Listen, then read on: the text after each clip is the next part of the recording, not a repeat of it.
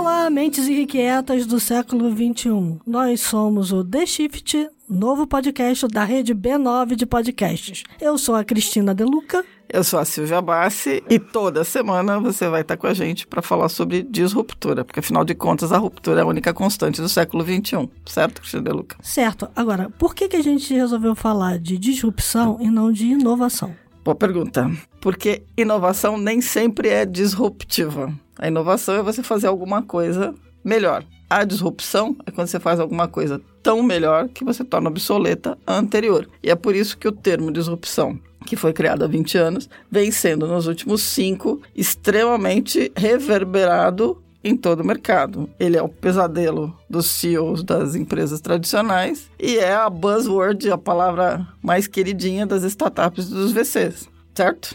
Certo, porque no meio dessa história toda chegou um negocinho chamado tecnologia digital. Ui. E aí a disrupção virou disrupção digital, né? Que é exatamente tudo isso que a gente vai comentar daqui para frente nos próximos episódios todos. Então, eu queria ouvir de você um pouquinho mais. Quando a gente olha para as tecnologias digitais, a gente percebe que não são nem as startups, nem a própria tecnologia que faz a disrupção. Quem faz a disrupção é o consumidor que usa essas tecnologias digitais, às vezes de uma forma muito diferente da tela que até o próprio criador dessa tecnologia imaginou. Vou dar um exemplo. O Twitter nasceu para ser uma ferramenta de comunicação. Ele virou o broadcast de todo mundo e teve que mudar o modelo de negócio dele para ser a rede broadcast, onde todo mundo se informa. né? Então é o consumidor que realmente muda e faz a disrupção do mercado? Na verdade é, né?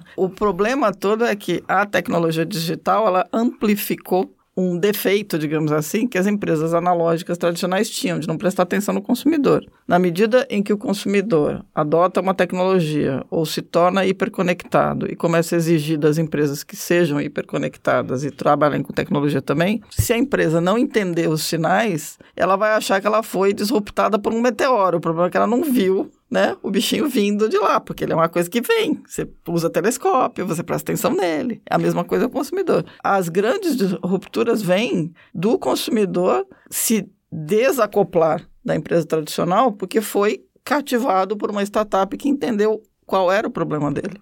Mas esse problema do meteoro aí, na verdade, cria uma falsa ilusão de que a disrupção faz um barulho só. Bom, caiu E que é repentina. e é repentino. Não, na verdade a disrupção é contínua e é como uma chuva de meteoros. Vem aquele montinho de coisinhas lá. Você tem que ficar prestando atenção o tempo inteiro, porque elas não vêm só do seu mercado. Elas vêm de outros mercados. E elas estão dentro de um contexto. É por isso que a gente se propôs a falar sobre o contexto. Porque a empresa tem que entender que o disruptor virá de um mercado que não necessariamente é o dela. Em algum lugar aí, de alguma universidade, tem um universitário maluco desenvolvendo uma tese de mestrado que vai disruptar teu negócio, meu amigo. Se você não prestar atenção no consumidor, é ele que foi embora. Eu tive conversando outro dia com um executivo de uma indústria química Uhum. que faz polímeros, quer dizer, é lá no finalzinho da cadeia de fornecedores, e ele me disse o seguinte: a mudança no mercado de carro autônomos vai fazer a mudança na minha empresa. Se eu não prestar atenção no mercado de carros autônomos, eu tô ferrado, porque ela vai mudar toda a forma como o meu polímero tem que ser feito e entregue para esse mercado. Então, se a gente for pensar num mercado disruptivo, né? E no mercado de carros autônomos, eu queria ouvir do nosso ouvinte aí, quantos mercados será que o carro autônomo vai impactar? Mais de 30. 33. Idade de Cristo. Tá certo, 33, por incrível que pareça. Você pode achar exagerado, mas esse número aí é do CB Insights. Eles vão um pouquinho mais além do que a gente imaginaria, né? Eles dão um stretch enorme e vão ao longo do tempo. Por exemplo, é, eles chegam a incluir o mercado de fast food na lista. Mas vamos pensar junto aqui. Fabricação de automóveis vai mudar, certo? Vai. Você vai começar a fabricar de jeito diferente. Provedor de serviço. Vamos pensar aí. Concessionária, posto de combustível. O cara do mecânico da sua esquina vai ter que mudar. Aluguel de Serviço de carro. aluguel de carro, lavagem de carro, que aliás esse é um dado da moça lá da Laura Cox, lá do site Disruption, mas outras cadeias de serviço. E mais do que isso, tem gente que não lembra, por exemplo, que carro paga pedágio. que carro toma multa. Num carro autônomo não vai tomar multa. Então, portanto, a prefeitura não vai ganhar dinheiro com multas. Ou seja, o modelo de negócio dos próprios governos também muda, certo? Certo, mas ah, eu vou além, hein? Hum. Vai mudar a indústria de transporte e vai mudar a indústria de turismo inteira. Por quê? Por que turismo? Turismo, vou te dizer, você agora não tem mais pressa de sair do lado A para o lado B. E não é você mais que dirige. Então você, enquanto está viajando, está trocando informações e ideias com as pessoas que estão com você dentro do veículo. Então, muda a indústria de turismo porque eu não preciso mais ter pressa de sair do lugar A para o lugar B e posso parar em vários lugares no meio do caminho, porque é o veículo que vai me levar. Se eu quiser me deslocar à noite, eu posso me deslocar. Dormindo dentro do carro. Exatamente. Acabou, acabou o hotel de beira de estrada, é isso? Isso. Eita. É. então, aí tem uma questão que é uma questão que está deixando muita gente dentro das grandes empresas, que já são empresas de sucesso, de cabelo branco. Que hum. é o hum. seguinte: como é que eu presto atenção nessa disrupção que está chegando e como é que eu dou conta de olhar para mercados que não eram os mercados que eu olhava antes, né? Boa. Então vamos lá. Acho que a primeira coisa antes de falar como é que faz é tentar entender o seguinte: tem uma diferença entre as empresas tradicionais, que a gente chama de incumbentes, e as startups, que são os disruptores, que chama legado. Você, como incumbente, você tem que conseguir entender o que está acontecendo em disruptura e, ao mesmo tempo, carregar lá a malinha do legado junto. A startup tem muito mais agilidade, porque ela não depende do legado, mas ela tem uma vantagem, ela pensa digitalmente. Aí a gente pode combinar o seguinte, que uma empresa tradicional, para conseguir fazer essa passagem, ela tem que começar a fazer um exercício que pode parecer meio kamikaze, mas é começar a pensar como é que ela vai terminar. Porque se ela conseguir enxergar o que faria com que ela desaparecesse, ela vai conseguir achar um caminho para não desaparecer. É mais ou menos como aquela história lá, você olha para o precipício, o precipício olha de volta para você, mas cuidar para não cair dentro dele. O nosso único destino é a morte. Né? Sim a empresa vai ter que fazer a mesma Não, ela vai ter que lembrar que a única coisa constante é a ruptura. é a única coisa que ela tem que lembrar. E que vai ter alguém vindo de algum lugar. Se ela conseguir pensar onde o meu negócio sobrevive ou onde ele vai desaparecer, dá certo. Nessa história toda, a gente acabou indo procurar uma pessoa que fez esse exercício durante muito tempo, que é o Ítalo Flâmia, que já foi CIO de grandes empresas, como o caso da Natura, da Porto Seguro, e que dentro da Porto Seguro criou lá Oxigênio Acelerador de Startups. E a primeira pergunta que veio para ele foi a seguinte, né? Qual é a dificuldade para uma empresa enxergar o risco da disrupção? Eu destacaria algumas dificuldades das empresas para enxergarem os, esse risco de disrupção. Primeiro é o sucesso que elas já conquistaram. Então, empresas com muito sucesso, um elevado padrão de excelência, empresas que são líderes de mercado e etc elas tendem a se fecharem, a acharem que não serão atingidas por essa transformação digital, que nada vai atingi-las, né? e isso é um, é um perigo, é um grande risco. A outra dificuldade é a questão da estrutura. Gestores mais tradicionais, vamos dizer os mais resistentes à mudança, tendem a boicotar as iniciativas de inovação, de disrupção, no máximo, o que eles fazem são evoluções incrementais, mas não mudam nada radicalmente, não mudam o modelo de negócio, ou os processos, ou os produtos da empresa. Uma outra questão para mim, é o conhecimento instalado na empresa. O mais crítico, ao meu ver, não é conhecer as novas tecnologias, o que elas oferecem, os novos métodos ágeis. Para mim, isso você consegue acessar essa informação relativamente fácil. O mais crítico para mim é escolher o que deve ser feito naquele caso, naquela empresa, naquela situação. Escolher é complexo, né? Porque envolve renúncia. Eu escolho alguma coisa e deixo de escolher outra. Porque, em geral, você nunca vai conseguir fazer tudo. Você nunca tem recursos infinitos, dinheiro é, ou equipe. Aliás, tempo e atenção executiva é o recurso mais crítico hoje em dia, né? Ele cita uma coisa interessante que é a questão de engajar todo mundo. Né? Agora, o Ítalo é o, o, que a gente chamou lá dentro da The Shift de caçador de ruptura, né? que são pessoas dentro da companhia que já receberam o mandato para ir buscar a ruptura o tempo todo, sabem que ela é constante e a empresa já fez essa passagem. Né? Ela já entendeu que ela precisa entender o consumidor digital e entendeu que ela tem que se renovar. E aí a necessidade de você fazer com que as pessoas dentro da empresa entendam isso também, que a empresa pode desaparecer se você não entender para onde o consumidor está indo. Tem uma outra questão que ele fala que eu acho bem interessante também, que é você saber escolher qual é o ponto que você vai iniciar para começar um processo de disrupção dentro da empresa. Então, quando ele toca na questão de que a escolha é muito importante, essa escolha tem que ser obrigatoriamente ser baseada em dados, né? Dados do que o consumidor está fazendo lá fora, dados de como o mundo está, dados que a empresa tem e dados que a empresa vai coletar, porque são os dados que vão apontar essas lacunas aí de desenvolvimento futuro, onde a empresa pode entrar, ajudar a entender a competição, né, lá fora e a explorar novas oportunidades de mercado. Afinal de contas, as rupturas acontecem do mercado. Foi isso que a gente veio falando até aqui, né? E ele pontua muito bem. Tem outro ponto importantíssimo aí desse processo, que é o envolvimento dos principais executivos da companhia, uhum. né? Ele não tocou nesse ponto durante a fala que a gente ouviu, mas tocou um pouquinho mais na frente quando a gente pediu para ele enumerar o que que funciona e o que que não funciona numa jornada de adequação para os modelos digitais. Vamos ouvir. O que funciona, ao meu ver, número um, é patrocínio do CEO, patrocínio do board. Se o CEO não quiser, se ele não tiver apetite para inovar, para correr riscos, não vai funcionar. Uma outra questão que funciona é foco. O líder dessa jornada de mudança, ele tem que ter uma agenda nobre, para inovação, para mudar, para transformação digital. Não pode trabalhar com a transformação nas horas vagas, sabe? Ou quando sobra tempo, depois de cuidar do operacional, porque o operacional é urgente e sempre acaba tomando todo o tempo do executivo. Outra coisa que funciona para mim é gestão da mudança. Inovar é um grande processo de mudança. É administrar os stakeholders, os seus interesses, conhecer a estrutura de poderes, muitas vezes informal nas empresas, né? os indicadores que movem as pessoas, etc. Isso para mim é fundamental. Inovar tem mais a ver com gente do que com tecnologia.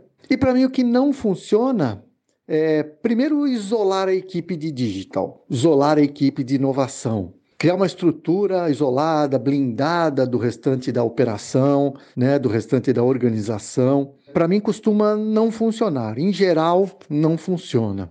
Aparentemente dá mais ritmo, tem mais autonomia, mas não muda o essencial, que é a cultura da empresa. Né? É isso que, no final das contas, vai fazer a diferença ao longo do tempo. A cultura, a mudança da cultura. Uma outra questão para mim que é um risco e não funciona é cobrar resultados de curto prazo para as iniciativas de inovação. Inovar é fazer diferente, é fazer de uma forma original. Logo, não tem referência. E se a alta gestão cobrar resultados de curto prazo, o risco é que as pessoas envolvidas nesse processo vão para o caminho mais confortável, que é tentar obter resultado com baixo risco, correndo baixo risco, pouco risco, né? É fazer mais do mesmo. Logo, deixou de ser uma inovação disruptiva, né? Passou a ser uma evolução mais corriqueira. Eu tenho a teoria da cadeia alimentar. Se você conseguir que o, o impulso da disrupção venha do cara que está no topo da cadeia alimentar, todo mundo sai correndo atrás. Então, assim, você tem que pegar o CEO. Né? Acho que esse é um ponto que não tem jeito, se o cara não, não encampa. E se você isola, que é o que ele fala, você não contamina. Mas eu acho que tem uma questão importante no que ele está falando, é o seguinte, se você não gerencia essa cultura de mudança, ou seja, se você não faz toda a empresa entenderem que você precisa de dados para entender o consumidor e que você precisa ler esses dados pensando no consumidor, você não consegue entender o que está mudando para você. O Thales Teixeira, lá, o professor de Harvard, que tem o conceito lá do decoupling, lá do desacoplamento, tem uma história legal que ele fala que eu acho sensacional, que é assim, o desacoplamento é quando o consumidor é, roubado de você, empresa incumbente, empresa tradicional, porque uma startup descobriu qual era o ponto de conexão entre o consumidor e você. E foi lá, criou um processo digital que rouba esse cara de você. Se você não prestar atenção nesses acoplamentos, a sua empresa não está prestando atenção em dados. Se ela não está olhando os sinais que o consumidor está mandando. E se ela não está entendendo que o consumidor está conectado e tem outros hábitos, ela vai perder esse cara para sempre. E aí o Thales dá um exemplo muito legal que é o exemplo da Best Buy, que não sei se todo mundo conhece, mas o que, que acontece? A Best Buy é uma grande cadeia de lojas de eletrônicos, né, de tecnologia nos Estados Unidos. Ela começou a perceber que ela estava virando vitrine, porque o consumidor entrava na loja, ele olhava o produto e depois sacava o smartphone dele e comprava o produto na Amazon. Disrupção à vista, certo? Pois bem, ela começou a entender que ela estava perdendo esse cara para o e-commerce mas que ela tinha um tipo de conexão com ele que ela ainda queria manter. E ela descobriu que ela tinha uma outra vocação. Se nesse processo ela estava perdendo para o e-commerce, ela assumia que ela era uma vitrine. Então ela começou a fechar acordos de vitrine com as grandes empresas que vendiam através dela. E fechou, fechou grandes acordos com a Samsung, fechou outros acordos. Ela começou a gerar receita a partir do fato que ela era vitrine. Mas ela também entendeu uma coisa importante: o cara até podia comprar fora dela, mas o cara ia ter que instalar a tecnologia, ele tem que viver com a tecnologia, ele tem que saber usar a tecnologia. E aí nasceu o tal do Geek Squad, que é um grupo de caras que vão. Você compra da Best Buy um serviço de instalação e tudo mais, que te faz você, consumidor conectado, entender melhor como usar a tecnologia. Então ela recoplou. Agora, você só faz isso se você estimula toda a empresa a entender o consumidor, a olhar para os dados, entender quantas pessoas entraram na loja, quantas sacaram o smartphone, quantas não compraram. O dado te conta isso. Né? Então, se você não cria uma cultura corporativa de foco na disruptura, você não vai andar para lugar nenhum, certo? Falou a palavrinha mágica. A palavrinha mágica é cultura. A gestão da cultura é o calcanhar de Aquiles de toda essa história, na minha opinião. Se ela não acontecer, babau. A empresa não vai conseguir fazer o que ela precisa fazer. Tudo que você descreveu da Best Buy aí é um reposicionamento que exigiu uma mudança de cultura de toda a Best Buy, de todos os funcionários. Né? Em uma palestra recente, lá no Inova Brau, o professor Silvio Meira ressaltou que muitas empresas não resistem à tentação de forçar novos modelos de negócio dentro de um modelo antigo. Então, elas tentam fazer com que o novo caiba dentro do velho não existe nada não pior do que isso. Não vai funcionar. O novo é o novo. Você não pode olhar para o novo com as lentes que você já tinha do velho modelo de negócio. Então, isso vai exigir que a empresa tenha outros níveis de performance, outros indicadores para medir desempenho. Tudo isso é muito complicado para empresas que normalmente já têm sucesso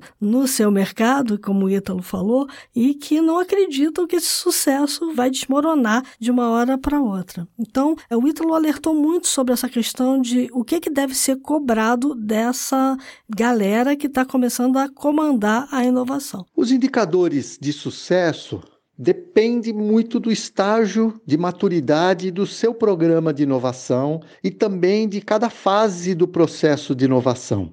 Definir uma estratégia de inovação desde o início, estabelecendo claramente o apetite de inovação da empresa, é necessário para não frustrar nem a empresa nem a equipe de inovação. O inteligente é cobrar o indicador certo no momento certo, na etapa certa, de acordo com o grau de maturidade, a evolução do grau de maturidade do seu programa de inovação. Então, você que está aí nos ouvindo, Pensa, quantas empresas aí que você conhece que dizem que estão fazendo disrupção digital, que estão fazendo inovação e de fato não estão fazendo, porque é difícil fazer. Olha lá o que o Ítalo falou. Você precisa que o CEO esteja no barco. Você precisa que as metas sejam diferentes. Você precisa que os departamentos estejam todos engajados no mesmo processo, porque vai mudar toda uma cultura e uma forma operacional da empresa agir. Então, quando a gente olha para o mercado e tem aquela sensação de que todo mundo fala de disrupção, mas que a disrupção não está atingindo a gente, isso é uma realidade, né, Silvia Bar? Ela é, e o pior é que o dinheiro está indo a fundo perdido. Se você pegar os dados aí do mercado, vamos pegar lá o dado do World Economic Forum de 2018. 1,2 trilhão de dólares investido em transformação digital, só 1% deu resultado. Se você pegar o Dell Innovation Index lá, que mede o grau que eles chamam de digital leadership das empresas. Só 5% das empresas no mundo podem ser consideradas digital leaders, conseguiram fazer a passagem. Então, estamos falando que, na prática, 95% das pessoas ainda está perdida nesse processo. Assim, esse é um dos motivos do The Shift existir, né? Claro, obviamente. A gente quer ajudar as pessoas a fazerem a passagem. Mas se não entender que tem que abraçar a mudança, não vai rolar. Tem que gostar muito de consumidor, senão não vai rolar. É isso, gente. Não foi à toa que a gente começou chamando os irrequietos do século XXI. Não dá para ficar parado. Tem que estar em permanente movimento para acompanhar a mudança que está por vir. E é por isso que nós vamos estar aqui todas as semanas provocando você a mudar o seu pensamento. Por conta disso, vamos para os insights. Cris,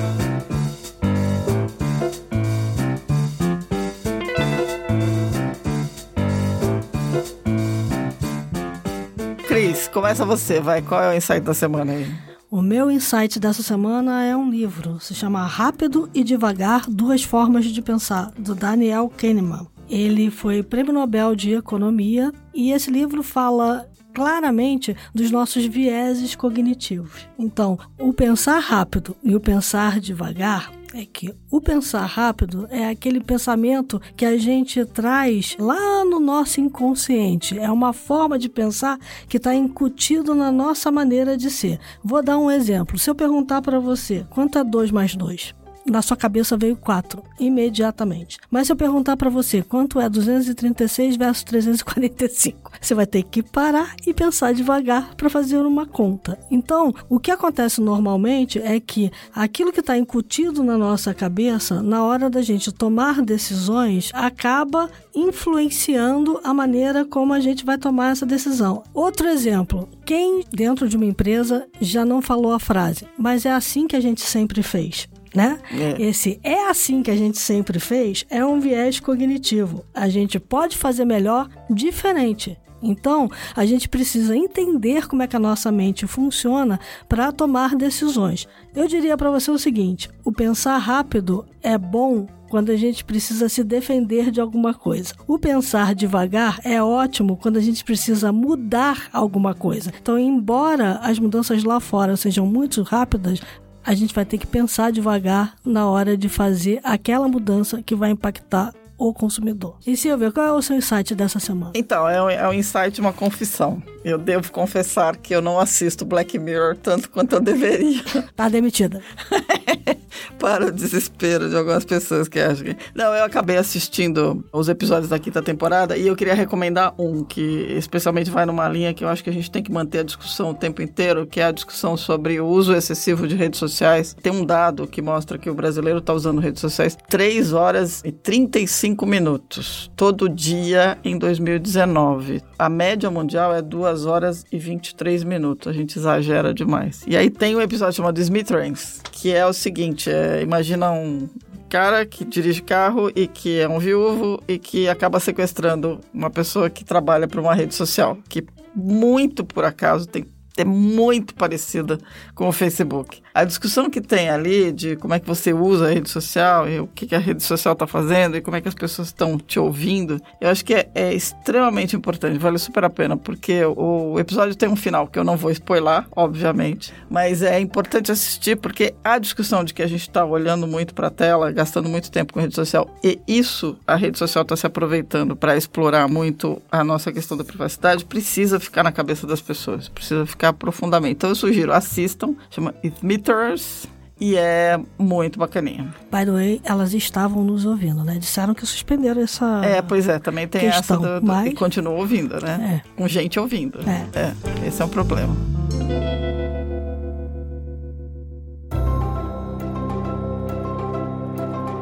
É isso aí, galera. Chegamos ao final do nosso primeiro episódio. A gente quer muito ouvir os insights de vocês para saber como é que a gente melhora cada vez mais esse conteúdo e ajuda todo mundo a ficar ligado nas rupturas que estão por vir. É, porque enquanto a gente falava com você aqui, o mundo mudou mais um pouquinho. Manda sugestões, fale com a gente, escreva para theshift.b9.com.br e até a próxima semana. Até! Este podcast foi editado pela Maremoto.